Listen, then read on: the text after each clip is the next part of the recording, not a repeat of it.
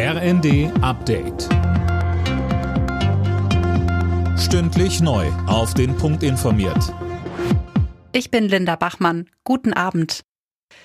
Die Maskenpflicht in Bussen und Bahnen fällt, sowohl im Nah- als auch im Fernverkehr.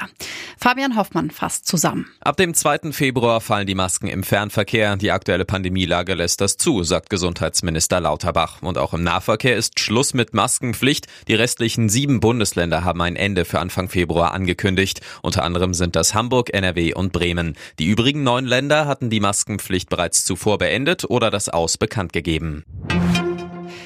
Prominente Unterstützung für die Besetzer im Braunkohledorf Lützerath.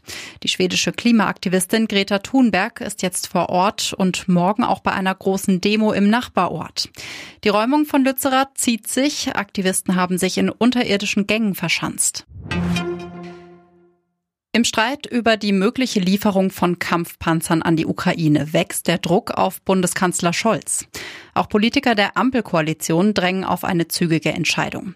Die Ukraine fordert schon seit längerem Leopardpanzer. In dieser Woche nahm die Debatte Fahrt auf, weil Polen sich im Rahmen einer internationalen Koalition zur Lieferung bereit erklärt hatte.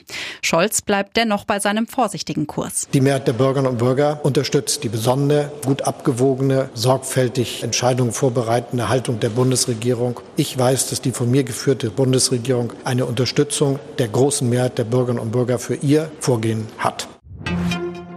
Die deutsche Handballnationalmannschaft ist mit einem Sieg in die WM gestartet. Gegen Katar stand es im ersten Vorrundenspiel am Ende 31 zu 27. Die nächsten Gegner sind dann am Sonntag und Dienstag Serbien und Algerien. Alle Nachrichten auf rnd.de